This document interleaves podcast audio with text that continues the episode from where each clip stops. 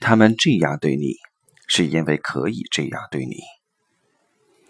我的一个朋友严，会经常因为所在的外企公司复杂的人际关系而焦头烂额。很有意思的是，他的人际关系冲突都源自和下属的关系，并且这些故事无一例外都有类似的逻辑。他很有耐心，没有领导架子，充分考虑对方的需要，很讲礼貌，但下属对他却越来越不尊重。他几次找我诉苦，听多了我也有些不耐烦，忍不住点了他一次。他们之所以这样对你，是因为可以这样对你。你这样说是什么意思？他不解。我解释说，每一个人都喜欢做有用的事，而不喜欢做无效的事。如果你的属下发现他们可以不尊重你，那他们就会越来越不尊重你。也就是说。假如你只会使用耐心、没架子、充分考虑对方的需要等方式对待下属，而没有一点厉害手段，那么就是在教你的属下对你不尊重。听到这里，他说明白了，但他觉得自己就是无法用厉害手段对待任何一个人，而他也认为。他正是因为一直使用这些让别人感觉很好的方式，才赢得了现在的职位。所以，如果让他放弃以前的做法，他会觉得很难。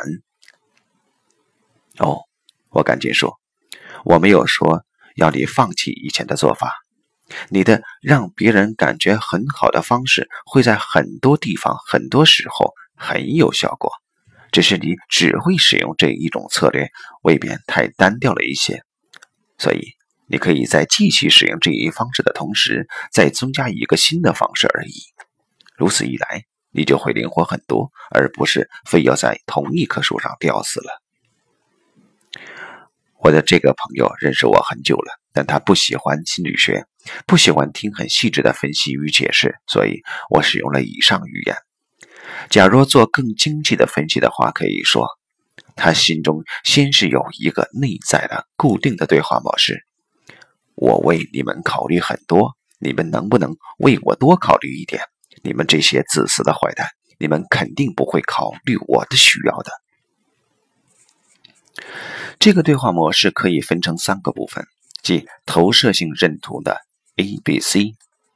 A 即我为你们考虑很多；B 即。你们能不能为我多考虑点？C 即你们这些自私的坏蛋，你们肯定不会考虑我的需要的。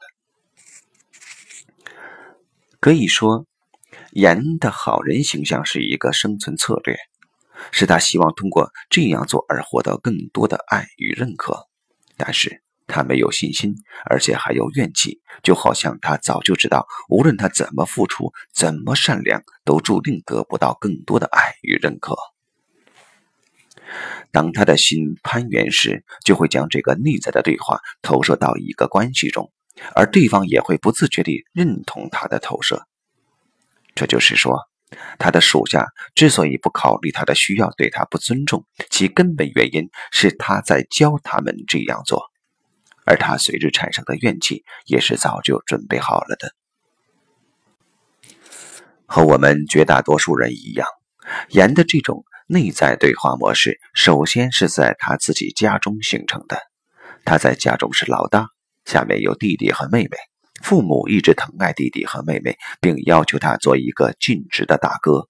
但无论他做的多么好，父母仍然是疼爱弟弟和妹妹远胜于他，而且。弟弟和妹妹好像也总是不领他的情，这样他心中总是憋着一肚子怨气。